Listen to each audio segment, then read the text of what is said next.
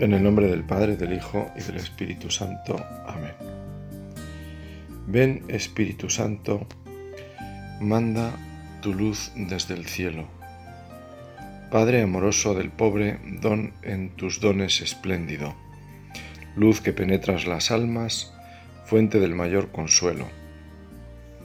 Ven dulce huésped del alma, descanso de nuestro esfuerzo.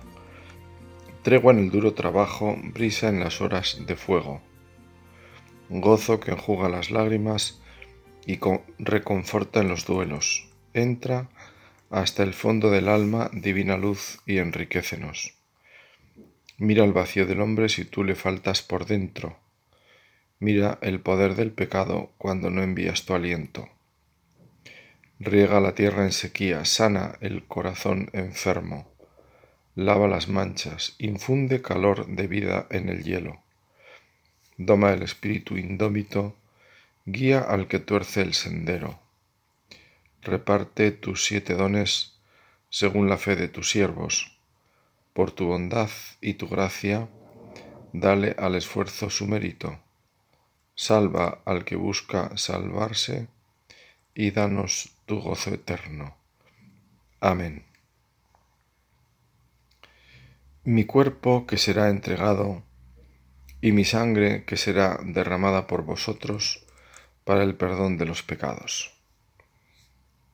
Estas palabras de Jesús las seguimos escuchando de labios del sacerdote y sin ellas no hay misa. El centro, la fuente y la meta de la vida cristiana, que es el sacrificio de Cristo renovado en el altar, no existiría. Basta con acercarse a la vida de cualquier santo o santa para darse cuenta de la importancia que le dieron a la misa. Esperaban la misa y la vivían con una creciente intensidad. El progreso en su vida cristiana podemos decir que era paralelo a su vivencia de la misa. ¿Cómo vivían la misa? La que ellos mismos celebraban o en la que participaban como pueblo fiel. Aunque es verdad que el concilio habla de las dos mesas de la celebración, la de la palabra y la mesa de la Eucaristía, no es menos cierto que la celebración nace de las palabras de Jesús, el mandato de hacer en memoria suya lo que han vivido en la última cena con esas palabras que llamamos de institución de la Eucaristía cada jueves santo. En la iglesia tenemos la costumbre de celebrar ese día del jueves santo una hora santa en la que nos reunimos ante Cristo Eucaristía, que ha sido reservado después de la celebración de la Cena del Señor, en un sagrario distinto al habitual, habiendo dejado ese, el normal, vacío hasta la vigilia pascual. En esa celebración ahondamos en este misterio que nace de la celebración de la Eucaristía, el misterio de la presencia de Cristo que entregó su vida en la cruz y cuya presencia podemos decir que es también una entrega por nosotros, una continuación de esa entrega en el tiempo. Si vale, lo podemos comparar con la presencia silenciosa de una madre, de un padre, junto al hijo enfermo. Aunque el hijo duerma, la madre vela. En silencio está allí, aunque nadie sea consciente de su presencia. Se puede decir que su ser de madre consiste en estar donde sabe que debe estar. Cristo está con nosotros. Cristo abandonado o ignorado, Cristo dudado, no valorado. Cristo en la cruz también fue todo eso y más. Pero también fue el amor de Dios manifestado en la humanidad hasta la última gota de su sangre. También fue el amor hecho perdón, porque no saben lo que hacen. Y fue el amor hecho testamento para toda la humanidad, que en la cruz ganó una madre, porque desde entonces ella nos tiene como hijos. También silenciosa, pero presente. Hubo un obispo español al que llamaron el de los sagrarios abandonados, porque tenía esa preocupación pastoral por acrecentar la fe del pueblo fiel de sus diocesanos en esa presencia de Cristo en la Eucaristía y así fomentó la costumbre de visitar a Jesús en el sagrario. La visita a Jesús sacramentado, que es una fuente de bienes. En una ocasión escuché a un sacerdote experimentado decir que ponerse delante de la Eucaristía era un gesto muy valioso. En el fondo, decía él, quien acude ante el sagrario no tiene miedo a ser visto por Jesús. No hay que olvidar que cuando algo no va bien con Dios, lo primero que hacemos es lo mismo que hicieron nuestros primeros padres, Adán y Eva, escondernos de la mirada de Dios. En eso, como en todo el relato del Génesis, hay una intuición maravillosa de lo que es el pecado y de lo que somos nosotros, hombres y mujeres, imagen y semejanza de Dios, libres y tentados. Pero bueno, qué tontería acabo de decir. Efectivamente, el Génesis, pues es palabra de Dios. ¿Cómo no va a resultar luminoso ver qué es el pecado? Así, cuando nos ponemos delante del sagrario para rezar, nos sabemos mirados por Jesús, que nos ve y nos oye siempre, porque es Dios y Dios lo ve todo, incluso lo más profundo de nuestros corazones. Pero la Eucaristía entra en la sabiduría de Dios, que ha querido manifestar su presencia de esa manera. Dios se hace presente y actúa a través de esos signos tan sencillos. Son el sello de Dios, igual que lo es el pesebre y la cruz. Tenemos que pedirle a Dios, y lo hacemos ahora, no acostumbrarnos a esa sencillez. Parece que las cosas nos entran mejor cuando se muestra su grandeza, su magnificencia, pero en lo humano quizá la gloria acaba en el que las hizo, o no pasan de tener como finalidad al final la economía. Sin embargo, Dios hace las cosas de otro modo, porque como dice el Espíritu Santo por boca de nuestra Madre la Virgen, derriba del trono a los poderosos y enaltece a los humildes, a los ricos los deja vacíos. Las proezas que hace Dios, que canta alborozada María, son las de la salvación el perdón es el sello de la omnipotencia divina, tal como reconocemos en la parábola del Hijo Pródigo que expresa cómo es el corazón de nuestro Padre del cielo. Esa sencillez en las cosas de Dios la vemos en la Eucaristía. Humildad en Belén y humildad en la cruz, pero más humildad en el sagrario, solía decir San José María. Y es que lo que celebramos en el altar es la entrega obediente del Cordero Inocente, como él confesó a Pedro en Getsemaní. Nadie me quita la vida, sino que yo la entrego libremente. ¿Cómo no vamos a acudir con esa disposición a lo que celebramos como sacramento de nuestra fe? Este es el sacramento de nuestra fe. Anunciamos tu muerte, proclamamos tu resurrección. Ven, Señor Jesús. Debemos vivir con agradecimiento el poder participar de este misterio. Otros no pueden y nosotros a veces nos podemos quejar porque los horarios de la misa no nos van del todo bien para nuestros planes dominicales. Contó un sacerdote que en una ocasión le llamó una persona por teléfono para preguntarle el horario de misas del domingo. El sacerdote, que era párroco en una de ellas, le fue diciendo las que había en las tres parroquias de la ciudad. Había también tres monasterios, una fraternidad de religiosos y un santuario. Todo, como digo, en la misma ciudad. Una ciudad, por cierto, de unos 12.000 habitantes. Eh, de tal forma que él fue repasando, pues una por una, todas las misas.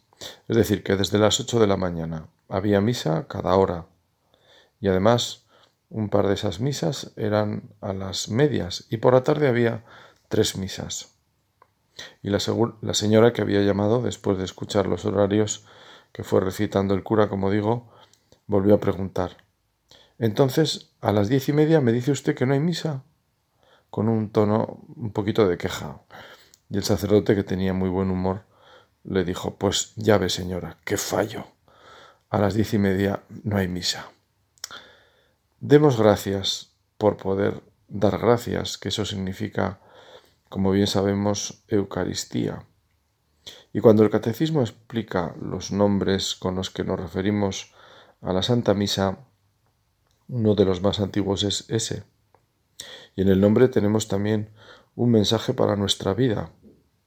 Participar de ese misterio de acción de gracias nos tiene que llevar a nosotros a vivir el misterio de nuestra vida desde esa clave del agradecimiento. Cómo mejoran las cosas cuando no las damos por supuestas, sino que las consideramos un regalo, un don. Haberme levantado esta mañana de la cama y poder llevar el día adelante con mis obligaciones, compromisos, no es una exigencia, me es dado. No lo puedo reclamar, la salud no la puedo reclamar, es mejor vivirla desde la gratitud. No es un consuelo a modo de vacuna, es la realidad. ¿Qué tienes que no hayas recibido? Crecer en la vida cristiana supone crecer en la consideración de la misa, aunque quizá la palabra consideración no es la más acertada. Por eso, mejor vamos a decir en la necesidad de la misa, que es lo que decían aquellos mártires africanos de los primeros siglos. Sin la Eucaristía no podemos, confesaban. Era algo más necesario que el alimento material, porque no sólo de pan vive el hombre, y como no tenemos que temer a los que pueden matar el cuerpo, lo que importa de verdad es que la vida del espíritu no se agoste. Y por eso la participación en la misa hará crecer esa necesidad. Un profesor de liturgia, en una de sus primeras clases, seguramente para situar esa moda de que muchas personas intervengan en la misa leyendo, haciendo ofrendas, municiones, cantos, etc., diferenciaba entre intervenir y participar. Participar, participan todos. Intervenir, pues solo algunos. Y lo importante es lo primero, porque si lo importante fuera intervenir en la misa, la misa sería un acto profundamente injusto, ya que la mayoría de las ocasiones en la misa pues intervienen el sacerdote, los que leen, el coro que canta y poco más. Si tuviera que intervenir cada uno de los que van a la misa, estábamos apañados. Además, puede que algunas personas por su condición física incluso no quieran intervenir o no puedan. En fin, hay que respetar. Por lo tanto, participar. Participar. Me ayudó a conocer una persona sordomuda que acudía a misa a diario. Una mujer muy despierta, por otra parte, que solía ayudar en algunas tareas de la iglesia, sobre todo en la limpieza de objetos litúrgicos. No era difícil comunicarse con ella por su expresividad y la habilidad que tenía ella para leernos los labios. Y además una mujer con muy buen humor. A veces me preguntaba, ¿qué entendería esta mujer de las lecturas? Porque ahí no podía leer los labios. Seguramente las leería en casa, antes, con lo cual uno puede pensar en términos de eficacia. Bueno, ¿y para qué a la liturgia de la palabra. Le bastaría llegar al sermón si es que se sentaba cerca. Pero también esos ritos iniciales, al hacer la señal de la cruz y nombrar a la Trinidad, llamamos a Dios para comenzar ese diálogo con Él. Y está la comunidad cristiana que posibilita la presencia de Dios al estar reunida esta mujer que por otra parte le encantaba comunicarse, le encantaba el diálogo, pues había descubierto seguramente, entre otras cosas, que ahí ella hablaba con Dios, con ese Dios que tampoco se manifestaba con palabras, entre comillas, humanas, un Dios que se manifestaba eh, primero y siempre al corazón, el Dios de la brisa suave del que habla el profeta. Como decía otro profesor, siguiendo la introducción del misal romano, la misa comienza cuando la comunidad se reúne. Por tanto, Cristo está presente, aunque se reúnan al aire libre para una misa de campaña. Me parece que aquí se hacen verdad esas palabras de Jesús, dando gracias al Padre por haber revelado esta sabiduría a los pequeños y haber ocultado a los entendidos muchas veces el valor de lo que se celebra allí. Aparte de las consideraciones teológicas siempre importantes y que nos ayudan para entender mejor lo que celebramos, esa sordomuda que participaba con atención de ese misterio central, me parece que entraba en ese grupo de los humildes y sabios. Añadiría todo eso que era una persona que se solía confesar con frecuencia.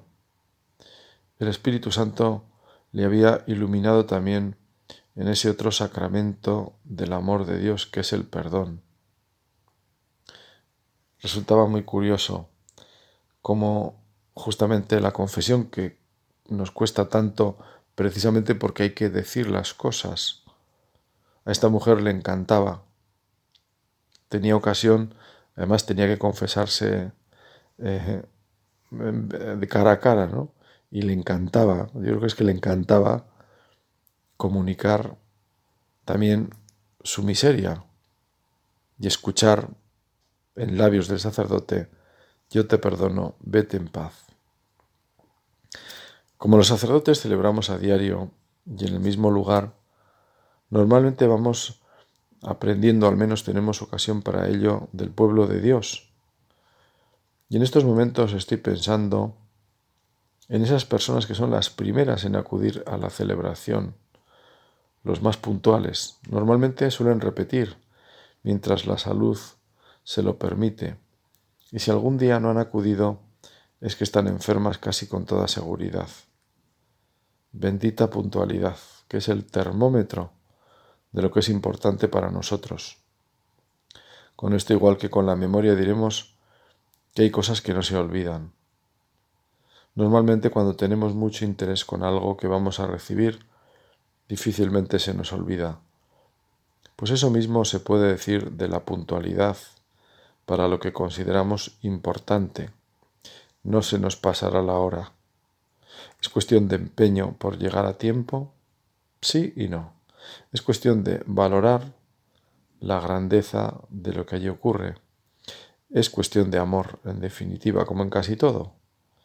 El amor nos hace diligentes y atentos por eso le pedimos al Señor que nos enseñe con la luz del Espíritu Santo a valorar este misterio que nunca comprenderemos del todo, que nos ayude a saber que ha habido hombres y mujeres que han dado la vida por defenderlo, por confesar la fe de lo que se celebra, o por defender la presencia del Señor Jesús en este misterio. Desde el niño Tarsicio, uno de los primeros mártires de la Eucaristía, a los que la celebran exponiendo su vida para llevar este alimento de salvación a otros cristianos en lugares difíciles.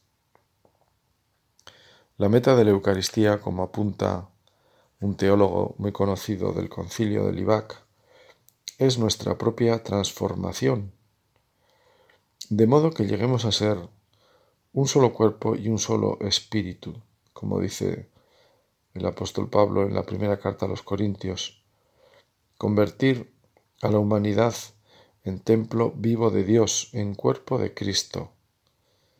Esta idea se expresó hasta la Edad Media con los conceptos de corpus verum y corpus mysticum, que en el lenguaje de los padres no significa lo que para nosotros místico, sino lo perteneciente al misterio, al ámbito del sacramento.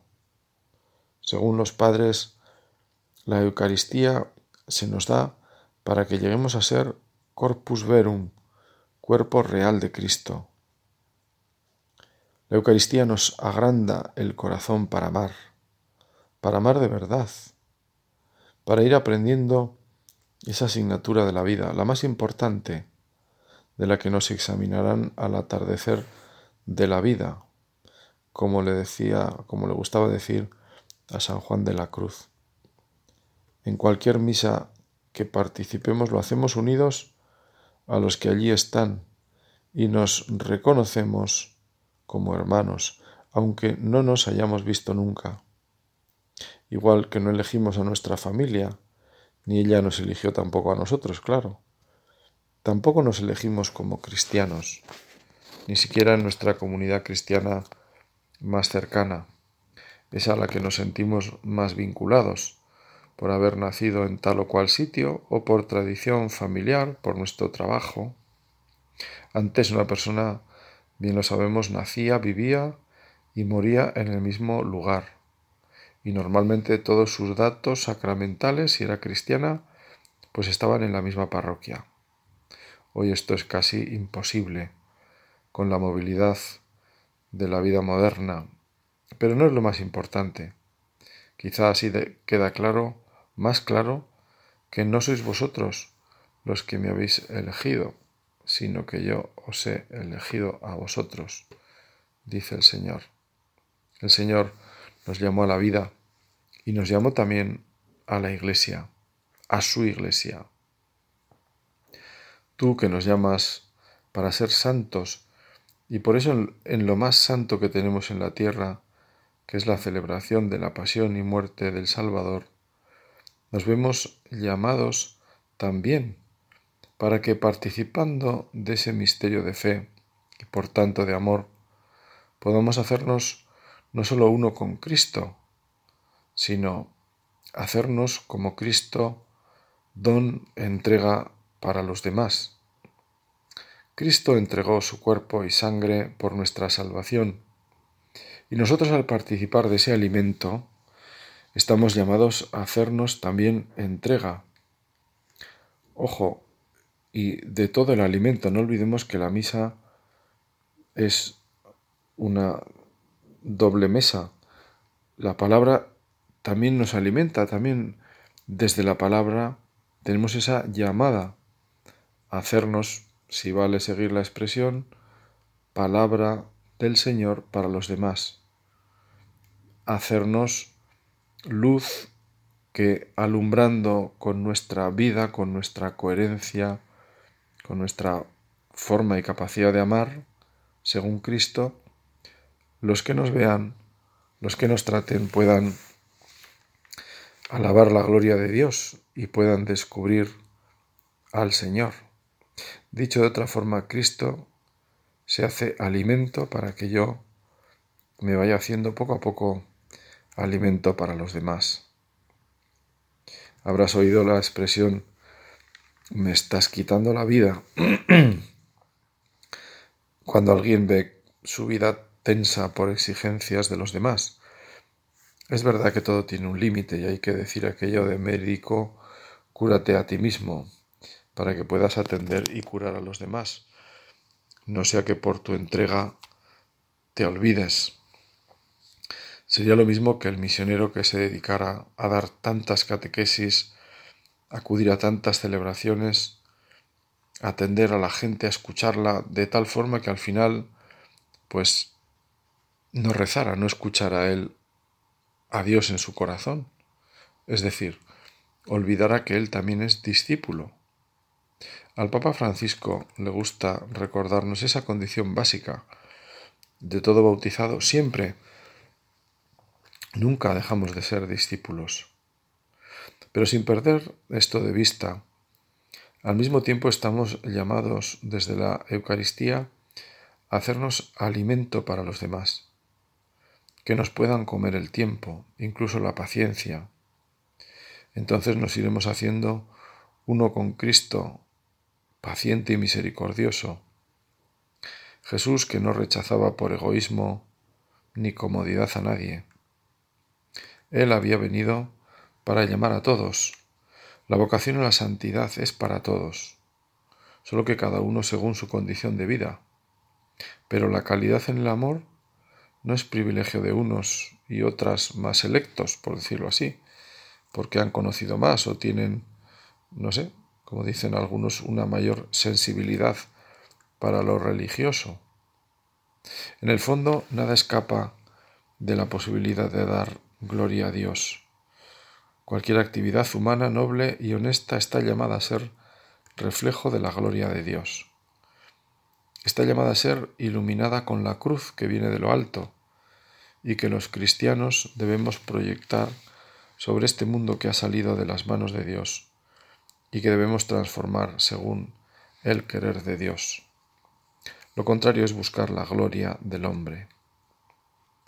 San Juan Pablo II nos recordaba, a las puertas del tercer milenio, la celebración del domingo cristiano, por los significados que evoca y las dimensiones que implica en relación con los fundamentos mismos de la fe, continúa siendo un elemento característico de la identidad cristiana.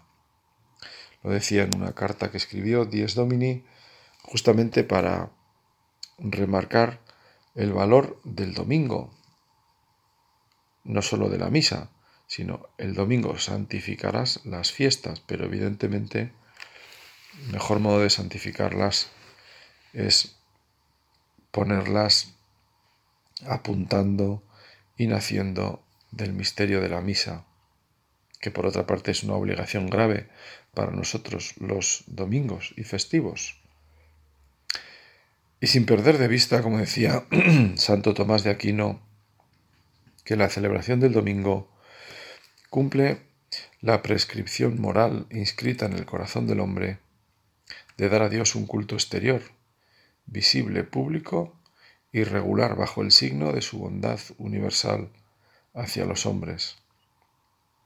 Porque si no el hombre se reúne para manifestar con gestos, palabras, cánticos, aquello que le conmueve. Se suele decir que a Dios no es fácil eliminarlo, y por eso se le sustituye normalmente por el propio hombre, que busca en algunas manifestaciones exaltarse a sí mismo. Qué claras resultan las palabras de Jesús al tentador. Al Señor tu Dios adorarás, y sólo a Él darás culto. Israel danzando en torno a un becerro de oro es la expresión de lo que podemos llegar a ser cuando olvidamos esa llamada del Creador en lo profundo de nuestro corazón, y para eso es necesario un corazón puro. Celebrar bien la misa, participar en ella con piedad, recogimiento, limpiando bien nuestro corazón con el sacramento de la penitencia. Será siempre buscar esa fuente de agua limpia para nuestra vida. Escuchamos como la samaritana al pie del pozo de la vida, yo te daré un agua viva que salta hasta la vida eterna, la única capaz de calmar la sed del corazón humano. Danos, Señor, de esa agua, o mejor, sabiendo dónde está, ayúdanos a aprovecharla, para hacernos nosotros también comida y bebida, alimento para los demás. En definitiva, Ayúdanos a imitar a Santa María. ¿Cómo participaría ella de esas celebraciones de la Sagrada Eucaristía? Haciéndose así alimento, apoyo, fortaleza para los primeros cristianos. Amén.